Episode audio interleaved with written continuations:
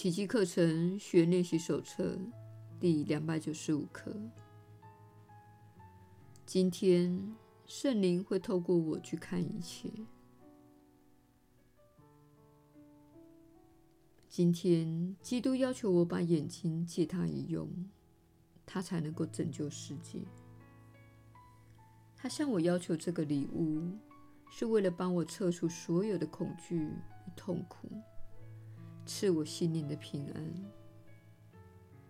痛苦一撤除，在人间上演的翻新为爱的梦境，只好提前落幕。救恩必然只有一个，只要我得救，世界便随我一同蒙受了救恩，因为我们所有的人只能一起得救。恐惧或呈现千奇百怪的面貌，但是爱却永恒如一。亲爱的天父，基督向我要求一份礼物，我必须先向他奉献出来，才可能领受到这一恩赐。今天，请帮助我善用基督的眼光。容许圣灵之爱祝福我所见到的一切，如此，他的宽恕之爱才可能降临于我。耶稣的引导，你确实是有福之人。我是你所知的耶稣。正如你可以选择运用小我的眼光。你也可以选择将自己的眼光交托给圣灵，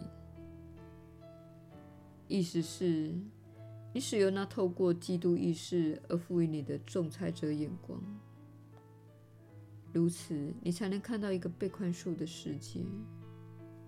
这是圣灵的眼光会让你看到的世界，一个被宽恕的世界，它会向你证明。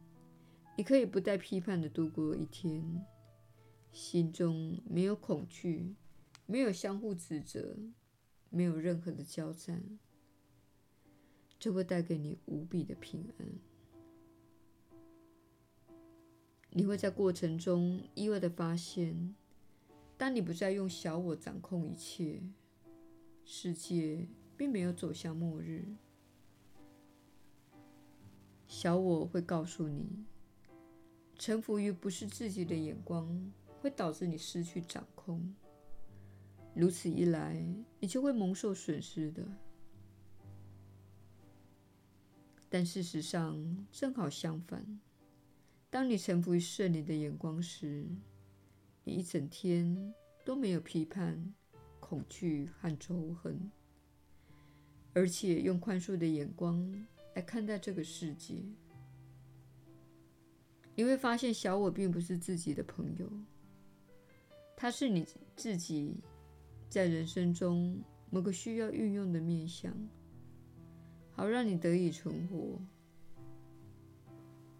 但是，让小我统治你的世界，并由他做出一切的决定，乃是致命的错误。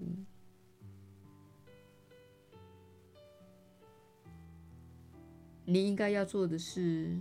臣服于圣灵，让更高的眼界为你做决定，并放轻松地迈入臣服的人生，充满了平安、爱与接纳的人生。